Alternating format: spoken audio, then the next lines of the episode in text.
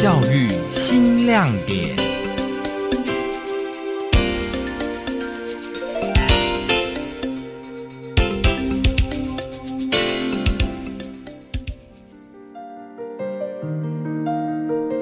听众朋友您好，欢迎收听今天的教育新亮点，我是台北总台张玉琴。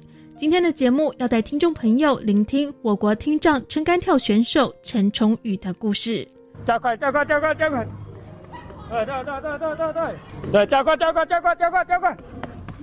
好一点，好一点。四点过后的校园内，明治国中田径队正在练习，而身为助教的陈崇宇盯着选手的步伐，不时的给予建议。你们要开快一点，再开快一点的话。会拉很长，会踩到前面脚堆。提醒步伐还要再加快些，避免踩到脚椎。用经验给予选手建议。撑杆跳选手陈崇宇已经四度参加听障奥运，取得二银一铜的好成绩。他的田径启蒙就是在明治国中，现在更是以选手兼教练的身份回到母校协助田径队训练。因为他本身是有听障嘛，对不对？但是他是在沟通的时候会很清楚让我们知道说我们今天课表要做些什么。然后协助我们这些学弟妹可以有好的训练方式，这样子。先天听障的陈崇宇从小热爱运动，加入田径曾经是他国小时的梦想，但是因为患有轻度的听力障碍，必须靠着助听器才能够将声音听清楚。但是助听器太贵，父母亲一方面担心孩子遭遇挫折，一方面也因为害怕参加田径跑跳。导致助听器损坏，因此并不希望重宇参加田径队。但因为我很想要训练，但又我爸妈又觉得，啊，你登登不到他们，不要不要追练了，因为助听器的怕会坏掉，然后又很贵，然后没有怎么经济资源的，就不让我去运动这样。升上国中后，崇宇在运动上的爆发力和协调性被教练看中。推荐参与田径队的选拔，这一次杨木辉教练说服了父母亲。我一般我对听障生家长一定刚开始都不会同意，因为怕可能怕小孩子吃苦，哎，然后也怕他受到挫折，因为他可能从小看看上来。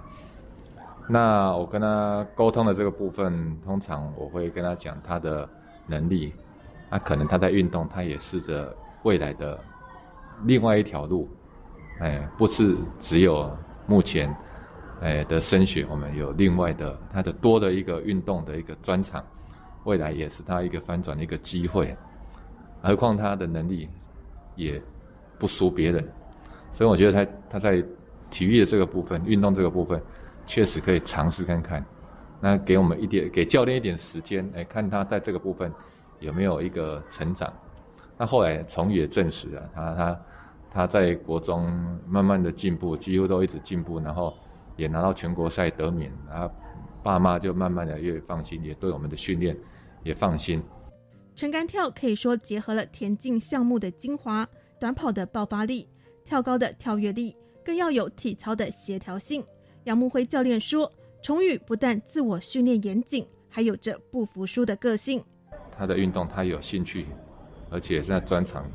他不想只跟一般人一样，他想再提升。能大家看到他，他可能在听障选手在运动上，他也可以有不一样的发展。我们说勤能补拙，就是他就是这样的类型。他想要从教练上得到的一些技巧，啊，然后我们所要要求的，他会加倍的去做。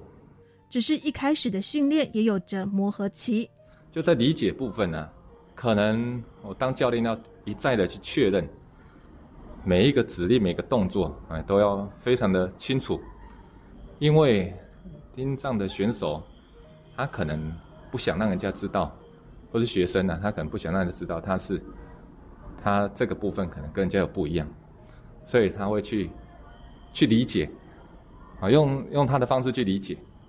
但是我带选手，我就知道，哎，他的理解可能不是我想要的，他会急着去理解，因为他想表现出跟别人是一样的。但是后来发现，哎，可能不是这样子。我发现，哎，对，对他可能的指导，可能在指令上、口语上，或在动作上，要一一的确认，每一次都要很清楚。而且我要请他再讲一次，来做给我看看。对，对他我特别会有这样的一个做法，就是这样子，一直从基础的开始训练。听力上的障碍并没有阻碍陈崇宇追求热爱的运动，反而让他比一般选手更坚持。从国中开始练田径，国中毕业参加二零零九年在台北举办的听障奥运，获得第七名，让他对运动更有自信。也希望能够继续为国争光。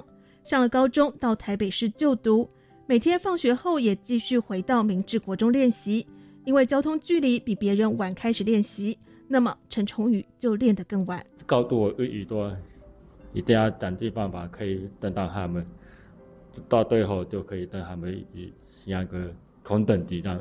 同样在田径队练习的邱俊杰是陈崇宇的学弟。说起学长，是一脸佩服。在那时候，他跳听奥第二名的时候，我刚好国一，然后我那时候还不太懂。然后后面我想说，怎么可以跳出那么高的成绩？后来才发现是他就是本身有听障嘛，然后还可以跳出这么高的成绩，就是蛮佩服他的这样子。到后面就是有训练的时候也会询问说，怎么样才可以突破更最佳成绩？这样子询问学长的意见，就是他可以传授我们的，就是告诉我们说，训练的时候要很努力、坚持不懈这样子。把他的特点跟我们讲，让我们学习这样子。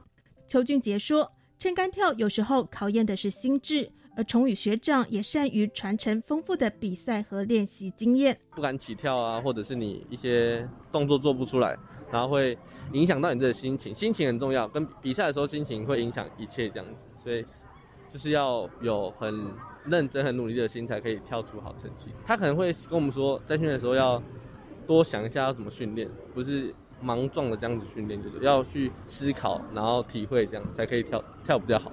从二零零九年台北听奥第七名，二零一三保加利亚听奥获得银牌，二零一七土耳其听奥铜牌，二零二二年巴西听奥再度获得银牌。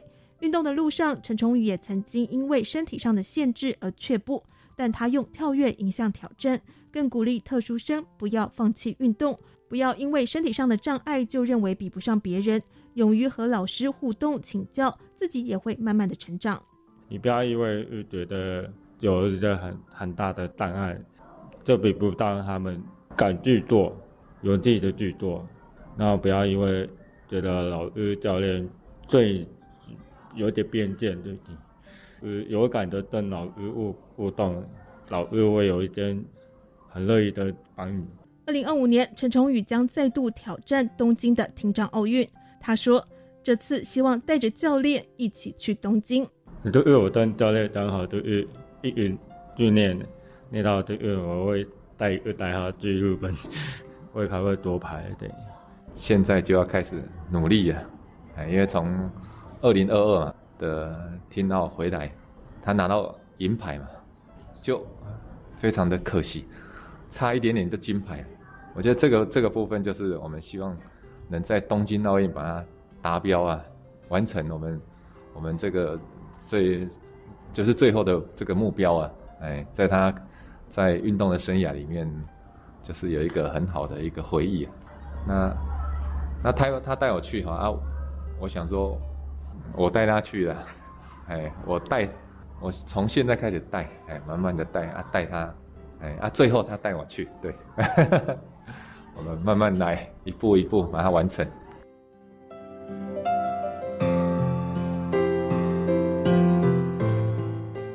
想要挑战越，能飞到多少高度？越高越觉得很兴奋。想要挑战能够飞得多高？身为田径选手，陈崇宇热爱撑杆跳时飞翔的感觉。不但拥有听障田径 A 级国家教练以及一般田径 B 级教练的资格。也有学校专任教练的证明。陈崇宇未来的希望是成为专任的体育教练，希望让更多的听障生一起加入田径运动。今天的节目就为您进行到这边。本周教育新亮点为您报道：在校园中推动适应体育的成果，身心障碍的孩子如何爱上体育，也从中获得成就感。欢迎听众朋友收听。